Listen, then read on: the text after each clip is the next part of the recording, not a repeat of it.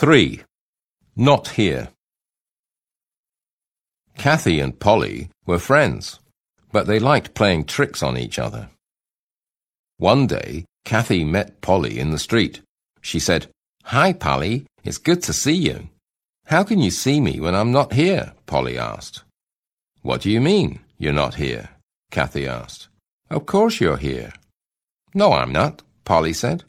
And I'll bet you ten dollars that I can prove I'm not here. All right, said Kathy. Ten dollars. Now prove you're not here. Easy, Polly said. Am I in Hong Kong? No, said Kathy. Am I in Paris? No, said Kathy.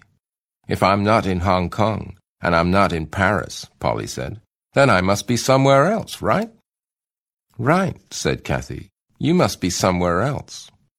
Exactly, said Polly. And if I'm somewhere else, I can't be here, can I?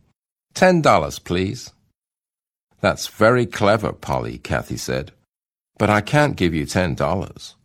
Why not? asked Polly. We had a bet. Certainly we had a bet, Kathy said. But how can I give you ten dollars if you're not here? And with a laugh, she walked away.